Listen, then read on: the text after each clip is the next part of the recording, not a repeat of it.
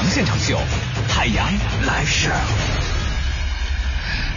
各位好，北京时间的十七点零六分，欢迎各位锁定 FM 一零六点六文艺之声，收听我们的海洋现场秀。我是海洋，上台鞠躬。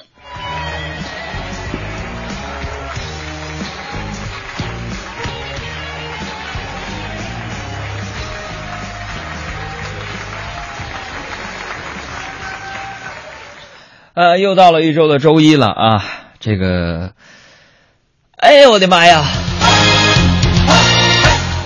你们是不是可想我了？哎呀，我特别想今天就是在节目一开始的时候问大家一个问题，就是大家觉得一周之计当中啊，这个起床最难的是哪一天？反正我觉得是周一，因为这是经过我身体力行的。我发现了，针对周一起床难的，最智能、最自觉的重复提醒闹钟，就是我妈。至今没有 A P P 能超越。哇哇哇哇哇！因为我从小到大，我觉得我妈变化了，满头白发呀，身材也变得佝偻了，但是没变的就是。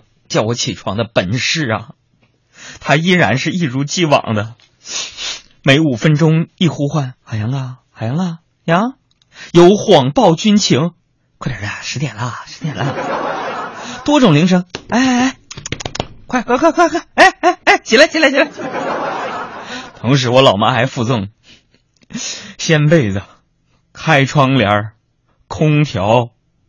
自动更新叫床不是叫起床版本，承诺终身免费使用，专治拖延症，有需要服务的把我妈我转让给你们。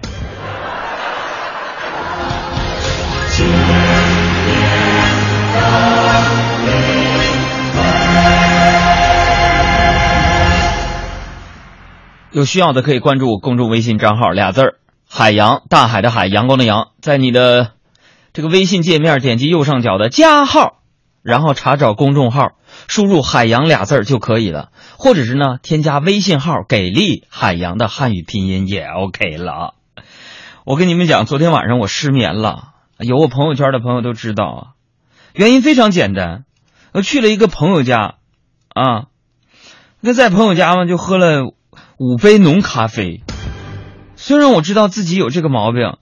一晚上就是说喝咖啡肯定就失眠，可是面对着朋友们，你们说他从国外带回来那咖啡能白喝的咖啡不喝，你说我回家我不得更睡不着吗？我这。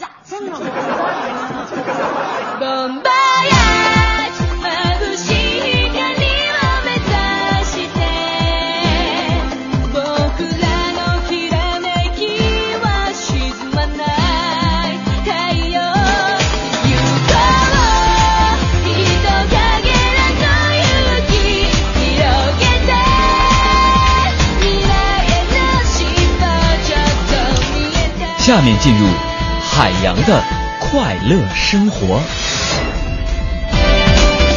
朋友们，这个周末呢，全国有九百多万的高三的学生走进了考场啊。所以今天我们节目当中呢，要给那些撒了欢的、离开了高中校园、离开了魔鬼六七月的这个高三学生们呢，送上很多的礼物。因为呢，现在你们就解放了，所以在我们今天节目当中呢，我们准备了北展剧场给我们提供的各种演唱会和话剧以及音乐剧的门票，以及首都电影院给我们提供的电影票。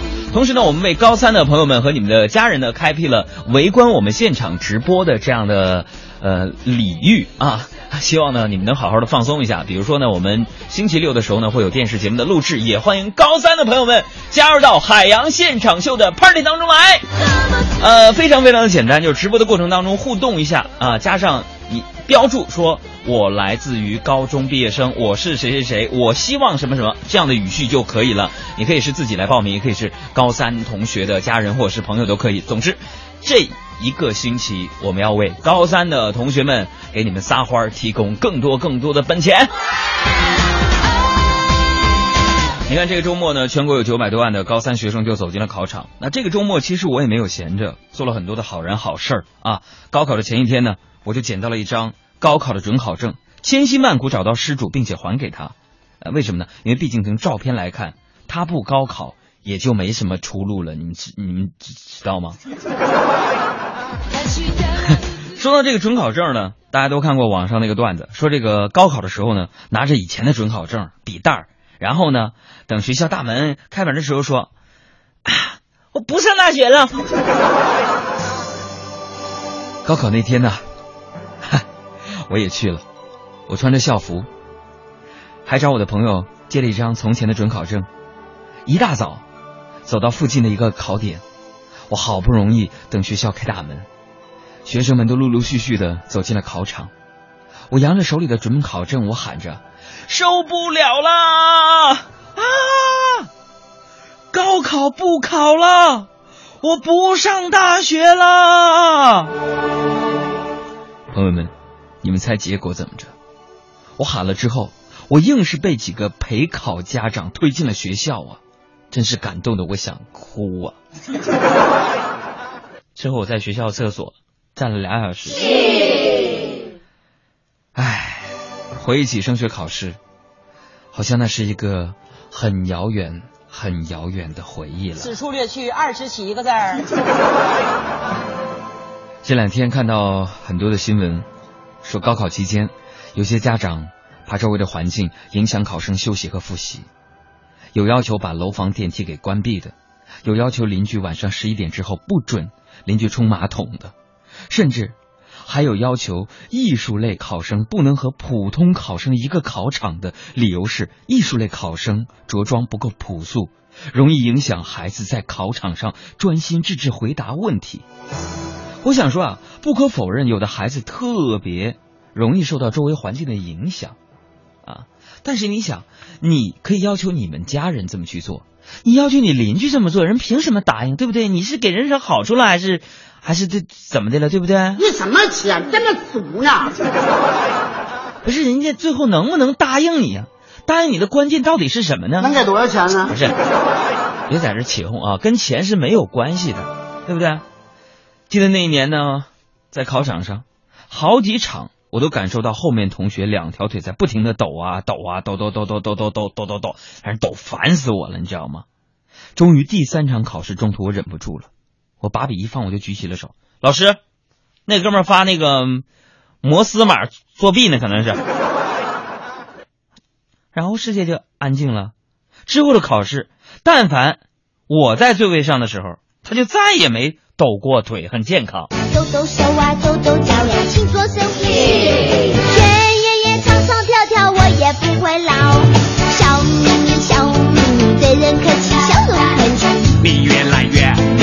人人都说 nice nice，三全记得洗手，饭后记得漱口漱口，健康的人快乐多。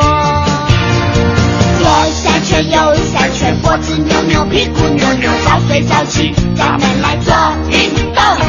抖抖手啊，动动脚呀，请做深呼吸。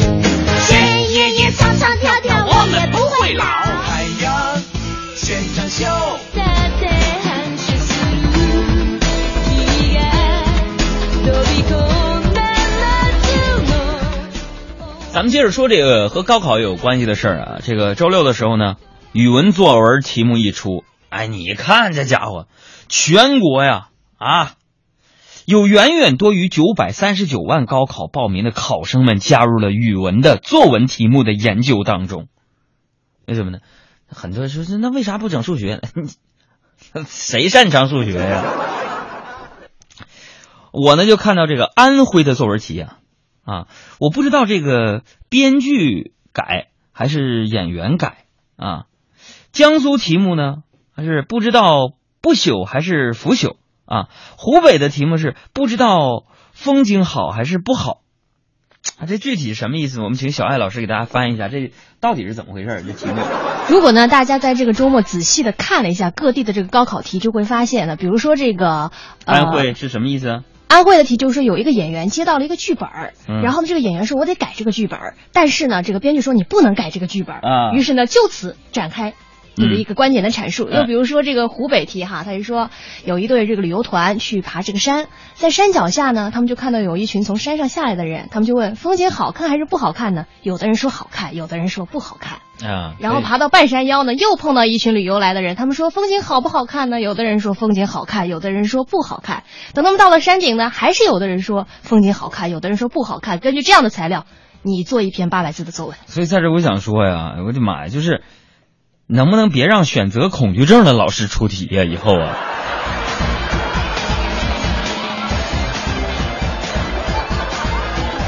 我看这题目本来我就纠结，看完之后我这个心呐，我这心呐，万两万两的。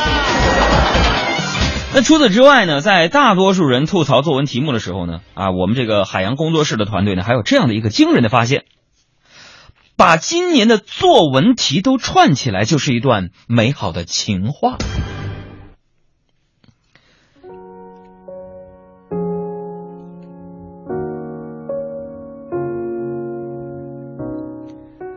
没有什么不朽，我们终将生老病死，但我不想探究老规矩，只想带你走过那门、那路、那独木桥，穿越沙漠和自由，穷村落和茫茫山顶，在空谷数繁星，在窗边看霓虹，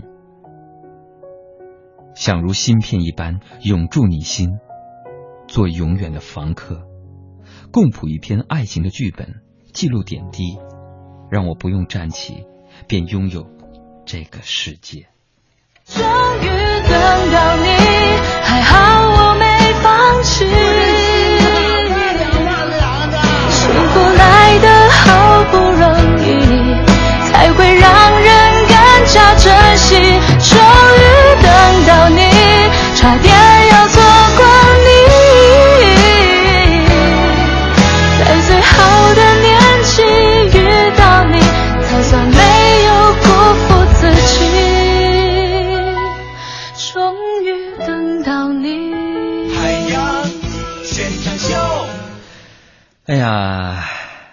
不说高考了，说说我身边的事。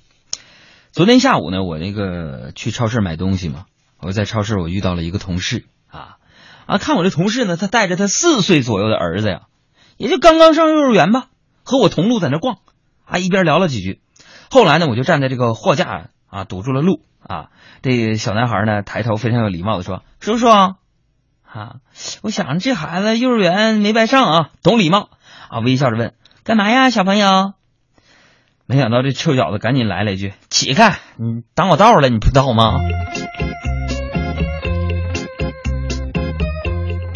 是年轻的爸爸妈妈，注意言传身教啊！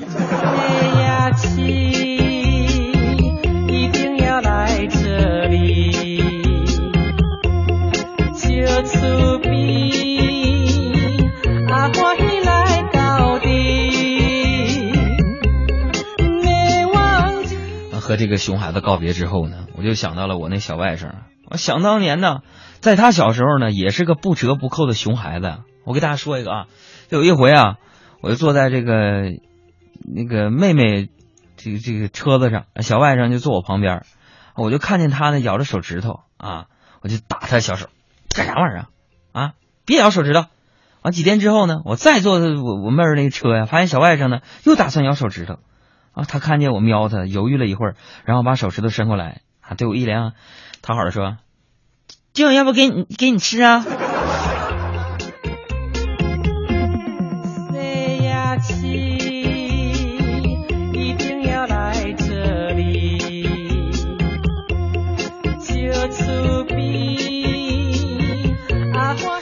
哎呀，这没办法呀，这个你外甥三辈不断老家根嘛，是不是啊？我还挺喜欢那小外甥的。后来呢，我就买了点这小零食去我妹家去看他。现在呢，已经上小学三年级了。昨天我去他家的时候呢，他刚从兴趣班放学回来，啊，不玩电脑，不看电视，只写作业。写完还让我帮检查。我当时特别惊讶呀，啊，一段时间没见，确实是有点，这怎么说上进了，对不对？我就把作业检查完之后，我就告诉他，啊，都对了。然后就问我说，现在你怎么这么努力呢？他说：“老舅啊，明天早上同学要抄，一个人五块钱，一天能赚五十多，我得保证准确率啊，这样生意才能做的长久啊！我瞬间我被秒杀了，你知道不知道？”你们天这个恶心啊！做朋友，大朋友还是小朋友？蝴蝶飞在那花丛中，他在说什么？没有。来来来，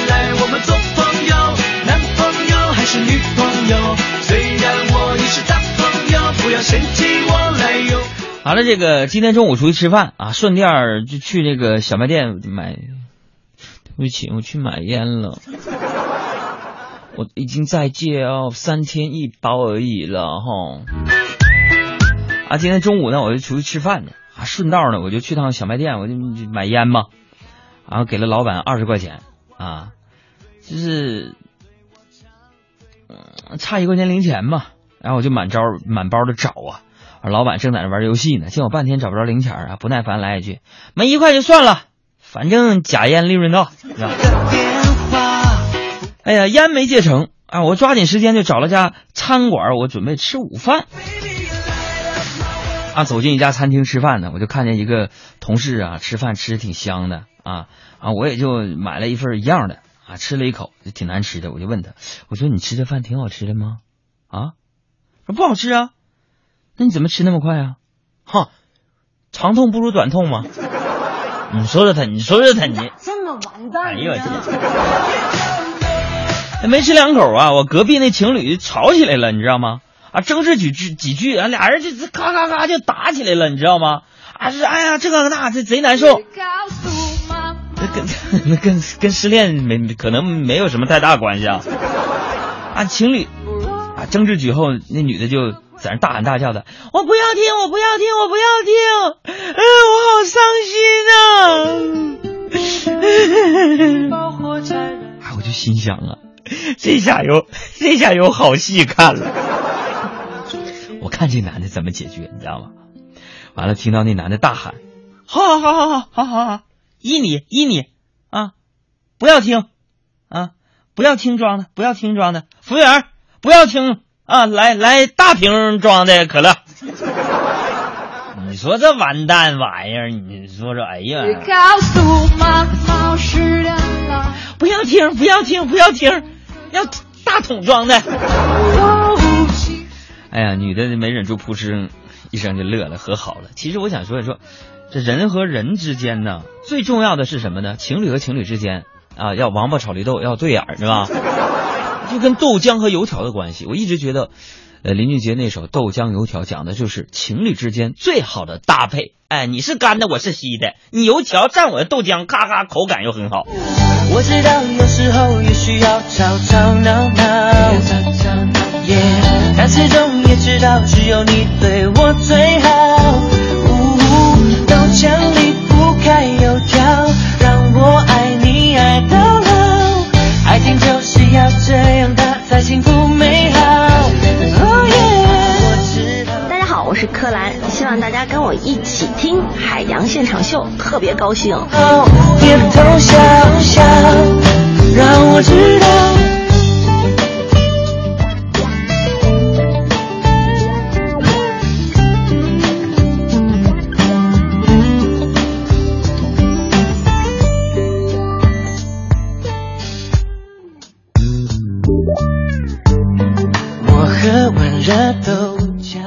我是汪婷曲婉婷，欢迎大家和我一起收听我的好朋友海洋小爱主持的《海洋现场秀》。你吃完金黄油条，爱情又要再发酵。我知道你和我就像是豆浆油条，要一起吃下去，味道才会是最好。需要我的傻笑，我需要你的拥抱，爱情就是要这样，它才不会单调。我知道。大家好，我是海洋现场秀的快乐大使，相声演员富强，让我们一起减法生活，快乐加倍。豆浆离不开油条，让我爱你爱到老，爱情就是要这样，它才幸福美好。我知道，都知道，你知道，你都知道，好不好？别偷笑笑，让我知道，我知道，都知道，你知道，你都知道，好不好？别偷笑笑，让我知道就好。海洋现场秀。哪里有问题？这时间我们来关注一下大家通过微信给我们发来的留言。记住我们的微信公众账号的添加办法，你可以告诉你和你的小伙伴们哦。你不要依我了。现在我们那公众微信账号已经突破了十二呃不十五万两千人了，谢谢你们呐！啊，这个我们公众微信账号呢，就是拿出你的手机，在右上角有一个小加号，然后呢点击这个加号要查找公众号嘛。之后呢，在上面的搜索栏输入两个字啦，就是海洋，大海的海，阳光的阳就可以了。在这里边，除了可以听到段子之外呢，你还可以查找到我的那个这个很多很多信息哈。看来这个问题我们只能回答一分钟，因为马上是广告时段。那这位朋友说：“杨哥啊，太棒了，太棒了！明天呢，呃，这个我就放假要休年假哈。那你有没有这样感觉，就是说时间过得蛮快的哈？” 这位朋友，如果你总是觉得时间过得快，可以给你一条建议，你修修表吧，是表有问题呀你啊。他这位朋友说：“海洋啦，你说为什么微信、微博这些东西会在中国这么风靡呢？”因为有了这两样东西，可以让排队的人不再孤单，飞机晚点也能忍受，就连堵车也变得有意义起来了。跟海洋现场秀这广播节目，对于开车的朋友来说是一样一样一样的。好了，随时给我们发来留言。今天我们很多的礼物送给高三的朋友和听我们节目的老听众。记住，公众微信账号是海洋大海的海，阳光的阳。各位好，欢迎各位锁定 FM 一零六点六文艺之声，收听海洋现场秀。大家好，我是海洋，我是小爱，欢迎各位。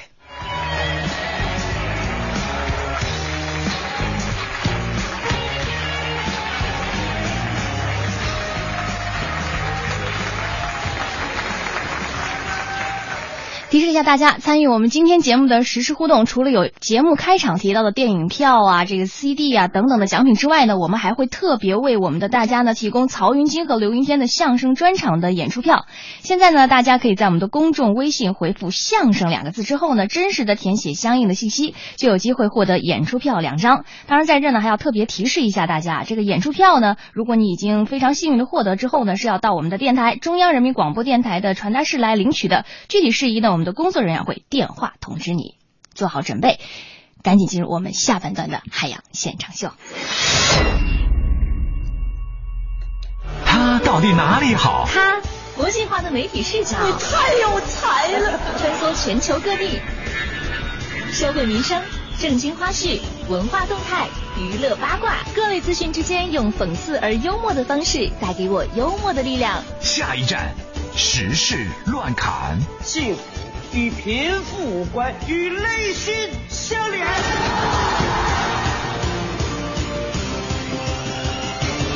即将进入我们的是实时乱侃。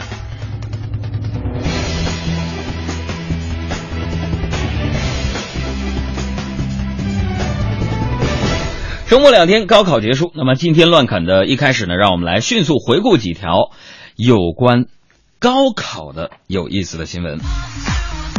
首先说保送，那五月底呢，江西的考生柳艳兵因为在客车上呢与这个持刀歹徒搏斗，耽误了高考，引来了赞誉，还登上了昨天的人民日报的头版。而这个教育部门呢也决定将其补办单独考试，同时呢，关于见义勇为的考生该不该被保送，也引发了网上的讨论。的确，因为我觉得他见能够在这个高考之前，能够在那一刹那选择奋不顾身、见义勇为，我觉得至少在他的德育这个方面的成绩已经达到了满分。嗯哼，嗯，这个假设一下，那么现在很多人讨论，经常把这个道德和实际当中的东西进行捆绑。那我再假设一下，就是见义勇为为保送渠道一开的话，那么高考之前的犯罪率肯定要急剧上升啊，你知道吗？下降嘛？怎么会下降呢？那家长们为了他们含辛茹苦十来年呢，哎，行，这家伙见义勇为，能能那能那个保送，那老他老舅啊，你牺牲一点，你去当个歹徒进去关两年吧，别误导大家。其实这个奖励见义勇为的英雄，我觉得是应该的。嗯，怎么样去奖励见义勇为的未成年人，则是有待商榷的。嗯，但是如果将见义勇为和高考进行捆捆绑，显然是不恰不恰当的啊。那进一步说，奢望以高考中奖这个未成年人树立见义勇为的这个模范典型，我觉得不好。为什么？他还是未成年人呢？你的结果恐怕会适得其反，对不对？你想未成年人做一些见义勇为的事情，有的时候是超出他的能力范围，脑子一热，甚至于说他这个成熟度还不够的，呃，施救的行为还会让不少孩子受到伤害。这些应该是咱们成年人、咱们大老爷们儿该干的事儿。就是说，孩子们，我觉得，我觉得我我有一些国外的朋友，比如说德国的和美国的一些朋友，我们真的在一块聊天，就关于孩子的教育的问题。比如说从小的时候，说我们从小都说，啊，你要做个好人，你要做好人好事，帮助别人是无私奉献，要牺牲自己照亮别人，没错。但是我觉得对小孩子，你像国外的教育就非常的好，觉得说，坏人对于坏人你是可以骗他的，可以撒谎，你是可以撒谎的。嗯，当别人你打不过他坏人的时候，你真的可以先去讨讨饶，你知道吗？就是说，就是先保全自己，不能说真的就像这个什么所谓的我们塑造出英雄一样啊，打死我也不说。你首先要保一条命，这是真的。嗯，你就像你假设你被这个这个绑匪绑架的话，你真的说啊，打死我也不说。你应该真的要得到他的同情啊，或者是怎么样。总之，保命是第一位的，你要保护这些小孩子，对不对？因为我记得好像看过一个，就是应该是我在家的时候看的这个香港那边的有一个提醒小朋友怎么样，就比如遇到坏人坏事怎么样保护自己。是如果你发现坏人坏事，第一件事情不是说冲出去呃和歹徒进行搏斗，而是先找到一个能够令自己相对安全的一个境地，拨打幺幺零。请求警察的援助啊，那还好，这绑匪没有把你手机抢走。OK，我们再来说第二条，就是睡过头。六月七号上午的九点钟呢，二零一四年高考的第一场考试正式开始了。那么相比其他的正在考场奋笔疾书的考生呢，江苏无锡六中门口的三个姑娘呢，心里很不是滋味啊，因为迟到，他们不能进考场参加这场语文的考试了。我的天哪！也就是说。他们的高考成绩必定不能够达到他们想象的那么高了，所以大家在关键时刻千万不能掉链子。你看，仅仅因为在现实社会当中多睡了一个小时，你就有可能失去在大学课堂整整四年的睡眠的时光啊！你说说，你说咋整啊？这事儿啊这么完蛋呢！再来说放弃高考。在高考之前呢，很多人都在紧张自己前途命运的时候呢，在河北衡水有一个十九岁的女孩张元琪呢，已经在为她的哈佛之旅做准备。因为在高二那一年，她就放弃了很多这个高三学生为之奋斗的高考，申请了美国高中。那在今年呢，哈佛、麻省理工大学还有这个斯坦福大学等九所名校都向这个十九岁的女孩抛出了橄榄枝，都高分录取了她。等着你回来，等着你回来，把那花儿采。哎，所以我觉得这也对我们现实的这个呃呃现行的一些教育的体制呢，也提出了一些挑战呢。因为现在很多的高考状元都去了，比如说这个哈佛啊、耶鲁等等等等这些，我们能不能把他们留住呢？当然，对于大部分人来说呢，果断放弃高考，顺利的话呢，也能为新东方蓝翔技校的录取。来说这个高龄考生，嗯，安徽年龄最大的考生呢，是一名叫做姚克亮的老人呢，今年八十岁了啊。这话说，二零一二年呢，第一次参加高考的时候呢，他估分呢自己说：“这位姚大爷啊，嗯，高考已经结束了，您估计自己能考多少分啊？”啊，我给自己估分啊，我估计我这分是六百三。可是现实当中呢？这位大爷只考了六十三分。那么今年呢，他第二次参加高考，目标依然是北京大学。尽管成绩一般，但姚克亮却说他只认北大，非北大不上啊！这是盲目的崇拜啊！但是这个大爷在某一方面做的是非常的到位，我觉得。哪方面？就是你看，嗯，那年他估分是六百三，结果只考了六十三分，差距很大呀。万万没想到啊，他的估分和实际分数。误差竟然为零，你怎么说差距大呢？误差仅仅是一个零的问题啊！我们也建议各位考生啊，如果感觉成绩考不上心仪的学校，嗯，男的你就选师范类啊、语言类啊之类的学校，女生呢你就选理工类的学校，然后你们会拥有幸福的四年时光啊！长大以后，我只能奔跑，我多害怕黑。暗中跌倒，明天你好，含着泪微笑，越美好越害怕得到，每一次哭又笑着奔跑，一边失去一边在寻找，明天你好，声音多渺小，却提醒我。勇是什么？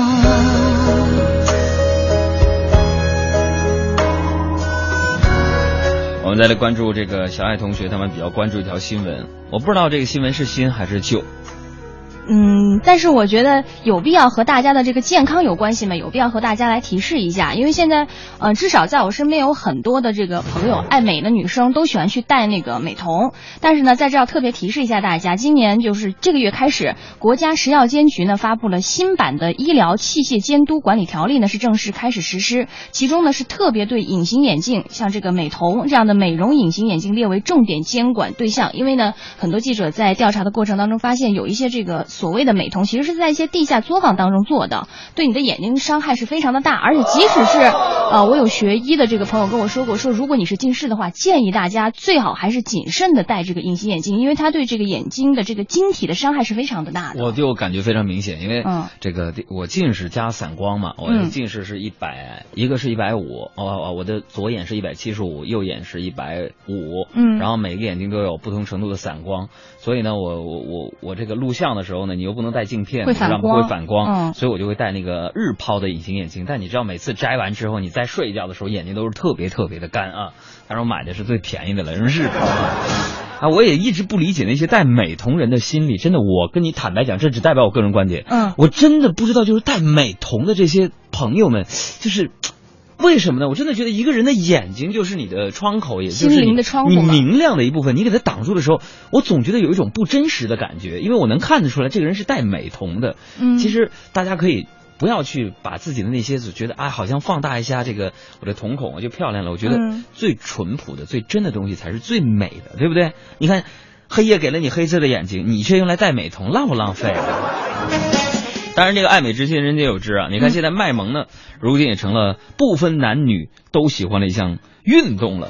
最近呢。盖着脸萌图章的超萌真人卡通画开始呢，在朋友圈、微博等社交网络上像病毒一样传播啊，颇有年初这个微信红包火红的态势。嗯啊，这款名叫脸萌的 APP 应用呢，牢牢的占领着 APP Store 和小米三六零等安卓应用市场排名第一名的位置啊。嗯，我发现这两天从上个星期开始吧，基本上像我的朋友圈、微博，基本上就基本上被这个脸萌制造出来的那种非常可爱的那个头像占据了，而且身边还有不少的朋友特别热衷于。说，哎，比如说海洋，我给你设计个头像，然后看看你在我心目中你卖萌是什么样。这也告诉我们一个道理：这个脸萌软件的出现呢，嗯，颠覆了一句话。哪句话？就是卖萌需要注意一下自己长相这件事。当然是挺可爱的，我们也希望这样的 A P P 呢多多的出现，可以增进朋友和朋友之间的关系。来说一下台湾一条新闻哈。据到台湾联合报的消息，邓紫棋和金秀贤合作的广告话题不断。对于金秀贤经纪人大动作隔离撇绯闻，邓紫棋经纪人张丹回击表示，邓紫棋根本没有看过《来自星星的你》，不知道金秀贤有多红。此番言论却遭到网友的质疑，称邓紫棋在撒谎。那么究竟？邓紫棋和金秀贤是怎么样合作这个广告呢？我们有请小爱警官给大家做一介绍。其实呢，就是因为金秀贤也好，邓紫棋，我自己这样说行，我听不了别人这样说话，你给我一句普通话。之前呢，邓呃，这个金秀贤和邓紫棋要合拍一个广告的时候呢，结果刚合作就传出了这个网上就传出了铺天盖地的绯闻。反正我觉得肯定是炒作，说两个人已经在合呃不不仅是合作的关系，而且是恋人的关系，甚至还有这个部分的这个小道消息说他们已经开始同居了。随后呢，这个金秀贤在大家心目中都是那种乖乖小男生的那种形象嘛，他的经纪人马上就出来啊进行辟谣，甚至我还看到这样的消息啊，不知道是不是这个。正规的这个渠道来的，但是，呃，据说呢，这个金秀贤的经纪人要求邓紫棋在现场的时候不准近距离的接触金秀贤，就是为了把他们两个人分开来。然后随后嘛，这个邓紫棋方面也开始进行回击了。嗯，啊，有啥可嘚瑟的？金秀贤喜欢喜欢，那经纪人那么烦人呢？那么这金秀贤只演戏不唱歌，我们知道哈。那么邓紫棋是只唱歌不演戏哈。那本来呢是井水不犯河水的两个人，却因为这一条广告搅在一起，并且搞出一出现在看来呢至少令邓紫棋方面颇为尴尬的炒作未遂事件。嗯。那么这件事情告诉我们一个娱乐圈当中的一个道理，是水火能相融的道理，就是当你这个艺人淹没在口水当中的时候，那么你就离火。不远了，此处略去二十七个字儿。挨着说了，虽然你金秀贤火，我们邓紫棋也不差，对不对？唱的歌多好听啊！有什么大不了的？现在我真的觉得现在的很多中国的企业、很多的品牌真的很过分，你知道吗？嗯，你你想想。就让这个韩国啊，他们大韩民族啊，这个文化已经侵袭到我们中国的文化当中来了。你比如说，打开电视的时候，淘宝的广告是呃这个李明浩啊，然后这个呃冰箱啊，一些可乐的广告呢变成了金秀贤，还有千颂伊啊，我也搞不清他们到底叫什么名字了。全智贤，哎呀，要支持一下我们国国内人，对不对？你看，我觉得有一些企业就非常好啊，你比如山东省海阳市最近在跟我联络，所以让我给做代言。这让我觉得非常 非常的意外啊！海洋代言海洋市啊！我也希望那个大家呢。呃，各位商家、各位 企业、各位老板们，如果看得起我们海洋现场秀的话呢，不妨也跟我们节目组合作，让我们小爱同学给你代言代言这个 童装啊，让海洋给你代言代言什么其他的。哎，你还别说，之前你知道吗？就是前一段时间有好多人在微博上艾特我说出了一个什么小爱手机。对，啊，也欢迎大家呢洽谈垂询啊。我们这个工作室的这个战略合作电话呢是六八零四五九五幺啊，接电话的呢就是我们的。崔德华先生，那每天晚上、每天白天工作日和十八点下节目之后，都可以拨打六八零四五九五幺。OK，我们再来说电视剧方面的新闻。嗯，最近呢，有个光影华视传媒公司呢宣布旗下有部新剧开机。可能呢，大家听到这个消息觉得，嘿，挺平常的嘛，不就是一个这个新剧开机了嘛？但是没想到呢，他新开的这一部剧在网络上迎来了上万的跟帖评论，因为呢，说这部新剧将去年两部热播的韩剧神奇合体了，而且还有一个名字叫做《来自星星的继承者们》。大家好，我是来自于。光影华视传媒公司的发言人，然后马上我们要推出的这一部剧呢，名字叫做《来自星星的继承者们》。谢谢大家的支持，谢谢你们的欢呼和掌声。啊，什么意思？啊，什么呢？这是哪个媒体？哎呀，这不得不又让我再说说这个如今的电视剧呀。嗯。圈里的朋友都知道，这个主持人海洋同学呢，是以做剧评和影评的节目，而受到了很多行内人的关注的。嗯啊，呃，再跟大家爆个料，当年呢，我们这个节目被评为金话筒奖的作品呢，就是一期说电视剧相关的这个评论类的节目。我想说的是什么呢？嗯，现在的很多的电视剧的制作者呢，真的是不讲逻辑、不讲道理的。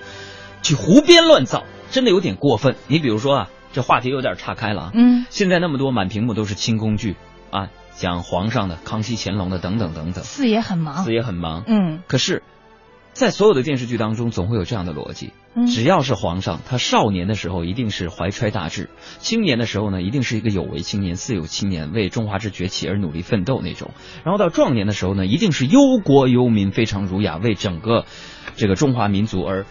不尽的努力啊，付出着。可是我们都知道啊，清军入关那段历史并不是一件非常光彩的事情啊。你有没有想到，满清时代的这个皇上呢，干了很多很多烧杀抢掠的事情啊，杀了多少的老百姓啊，做了多少让人不齿的事情呢？啊，所以我一直以为啊，这个满清清军入关的那段历史呢，是挺挺不光彩的一段历史。可是呢。当然，后来我也想想自己在检讨啊，凡事都一分为二嘛，对不对？那段历史还是有积极性的。哪积极性体现在哪儿呢？就是为我们后来啊中国的影视剧发展还是奠定了伟大基础的。你看看这个就更没创意了，把两部韩剧合体，你就认为真的能够达到《来自星星的你》和《继承者》的这个效果吗？嗯，不要让外国人嘲笑咱们，行不行？啊？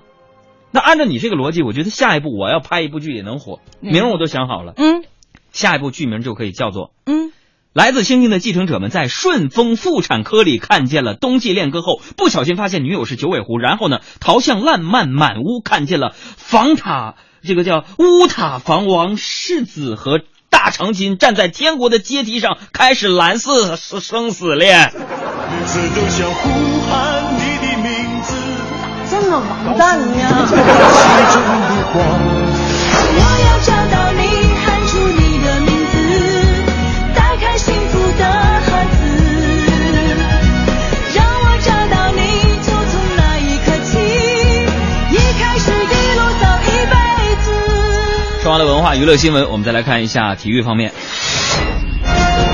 来自外媒的消息，山东淄博呢一家博物馆中的一张国际足联主席认定中国山东淄博为足球起源地的证书呢，最近是激怒了英国专家。这个英国专家就说了，将某种物体踢来踢去是人类常见的活动，这个不能证明他们就是足球的发明者。嗯，看到这条新闻我很痛心呐。嗯，对于这英格兰队呢。在当今世界杯上的表现，我已经不做期待了。怎么呢？已经沦落到跟中国抢古代足球起源地了，咱就不说他们啥了吧。不过想想英国人也是挺无奈的。怎么呢？高球当年踢球的时候，他们还没有国家呢。我们再来说说很多的女性伪球迷知道的为数不多的英格兰。我来说贝克汉姆，这是我知道的第一个那个足球队员啊。这条新闻，嗯，最近呢，贝克汉姆呢做客央视，就中国足球等话题呢谈了谈自己的看法。那他在这个电视节目当中就表达了一个这样的观点，他说：“我认为中国队一定会成功入围二零一八年的世界杯三十二强，并且相信中国男足终将有一天会夺得世界杯冠军。”各位朋友，连一个外国人都力挺中国足球，你说我们是不是应该不放弃、不抛弃？啊，像许三多似的，不放弃，不放弃，看我们钢七连的精神。嗯，总有一天，中国男足，我相信将有那么一天会夺得世界杯的冠军。朋友们，让我听见你们的回答，那是哪一天呢？有没有信心？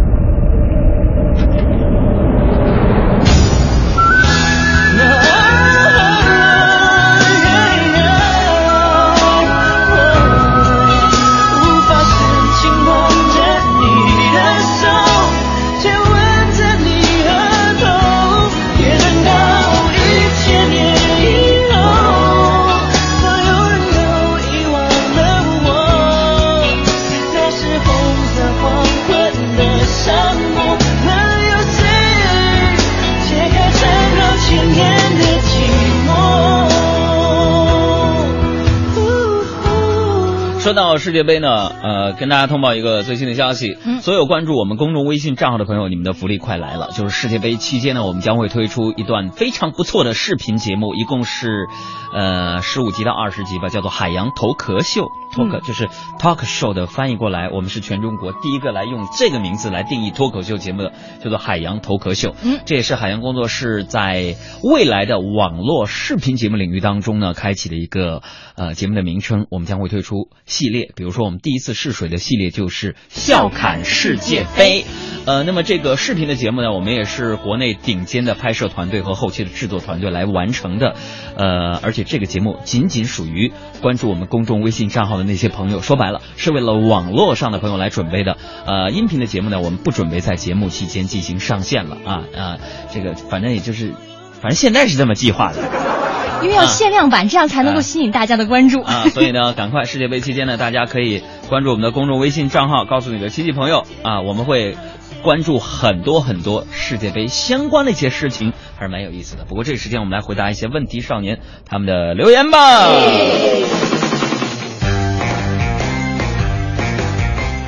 看到这个朋友说：“杨啊，你看上去就不像是个好学生。我想问一问，以前你在学校的时候，是不是会特别害怕考试啊？”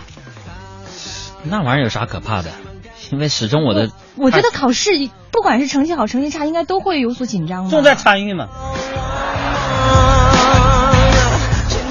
再来看这位朋友说：“杨哥呀，我真厌倦了自己现在的生活呀，每天朝九晚五的生活，我真是过够了，我要去创业。”瞅你这熊样嗯，那你很可能即将过上朝五晚九的日子。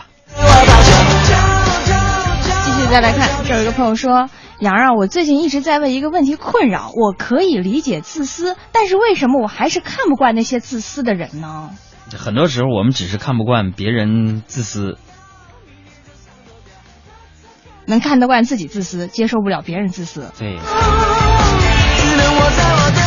再来看这边有一个朋友说：“杨啊，我今天发现我们办公室一个三十岁出头的名牌大学理科的男生，居然和我们办公室的小女生在探讨星座问题，太神奇了。”为了跟女人有点话题，男人能做出很多匪夷所思的事儿啊！